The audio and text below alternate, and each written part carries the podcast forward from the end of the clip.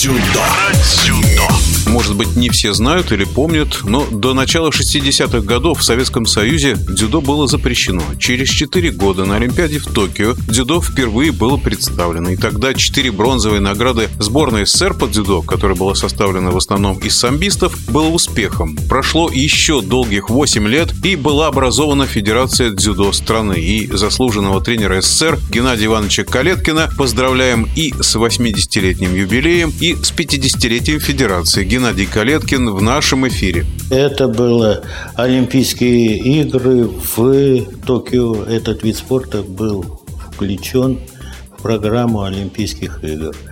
И в связи с этим наши спортсмены участвовали в этом, выступили хорошо в этом виде спорта. И он пошел, и его стали культивировать. Самбо, дзюдо, они совершенно близки друг к другу.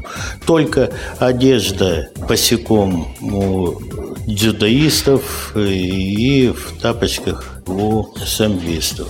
Плотно пояса были у самбистов, и мы многое взяли от японцев. Был такой момент, когда по-настоящему начали заниматься этим видом спорта в стране, и в связи с тем, что два похожих вида спорта, некоторые в самбо остались, а лучшие забрали просто в дзюдо, потому что это олимпийский вид спорта.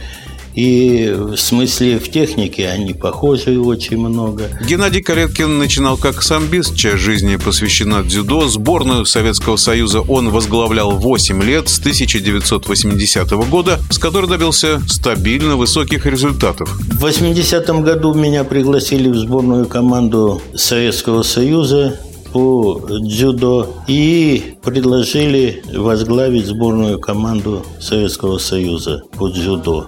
До этого я занимался самбо. Мастером спорта международного класса стал по дзюдо. И мне пришлось координировать работу сборной команды Советского Союза.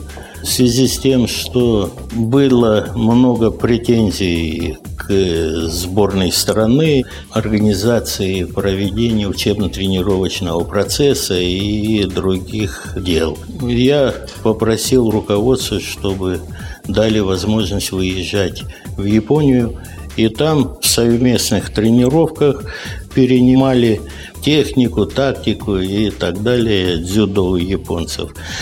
И участвовали в международных турнирах в Токио. Тренировались по 20-30 дней. Там сидели в университете Такайском, не Токийском, а Такайском университете и японцев на тренировки приходило 110-120 человек. И вместе с нами тренировались. А у нас было спортсменов 18-20 человек. Грузили нас по полной программе. Ну, эта работа пошла впрок. Через год мы уже конкурировали с самими японцами. Вот такая любопытная история. В нашем эфире был в прошлом главный тренер сборной СССР по дзюдо с 94 по 99 годы президент Федерации дзюдо России Геннадий Калеткин. Про дзюдо. Про дзюдо.